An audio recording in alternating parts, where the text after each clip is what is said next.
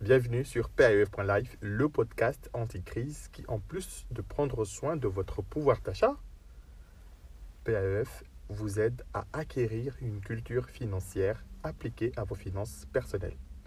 C'est vrai que les tutos, les do-it-yourself sont à la mode.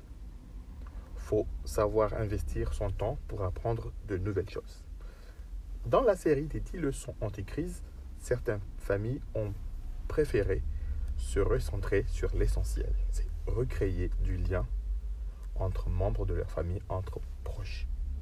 Et en recréant du lien, ces familles-là ont souhaité l'aide d'un professionnel pour améliorer leurs finances, mais surtout pouvoir réaliser des projets de vie.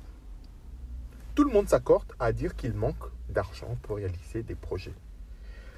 C'est à la fois vrai, c'est à la fois faux le confinement a été un tremplin pour le brainstorming familial, pour savoir quel projet familial est plus important que d'autres.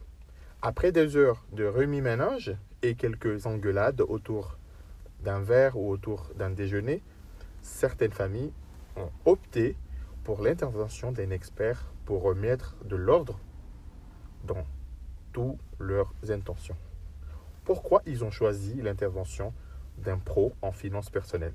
Comment ces familles ont fait pour faire intervenir en fait un expert? Pourquoi ces familles ont opté et quand ces familles en fait ont fait appel à un expert de finances familiales? Alors, je vais vous livrer quelques statistiques en France, à savoir qu'on, comme on dit, on n'a pas de pétrole, mais on a des idées les projets ne sont pas forcément l'apanage des familles aisées. Les classes moyennes, ou la classe moyenne plutôt, regarde oui, à des projets, que ce soit pour financer les études des enfants, que ce soit pour acheter un véhicule, que ce soit pour acheter une maison, que ce soit pour faire des travaux, ou que ce soit pour se protéger davantage des aléas de la crise. Face aux raretés des moyens financiers et au florilège d'idées, à transformer, il semble plus urgent de ne plus avoir mille projets, mais plutôt se recentrer pour en réaliser les plus importants. Notre culture rend tabou de parler.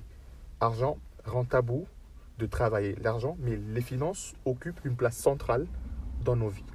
Face à la complexité et aux distractions qui nous détournent parfois, et bien souvent de nos projets, il faut que vous fassiez appel à un pro en finance, non seulement vous allez gagner du temps, mais vous allez aussi faire le tri et hiérarchiser vos projets et vos priorités. Vous allez surtout gagner en efficacité par un suivi de cet expert.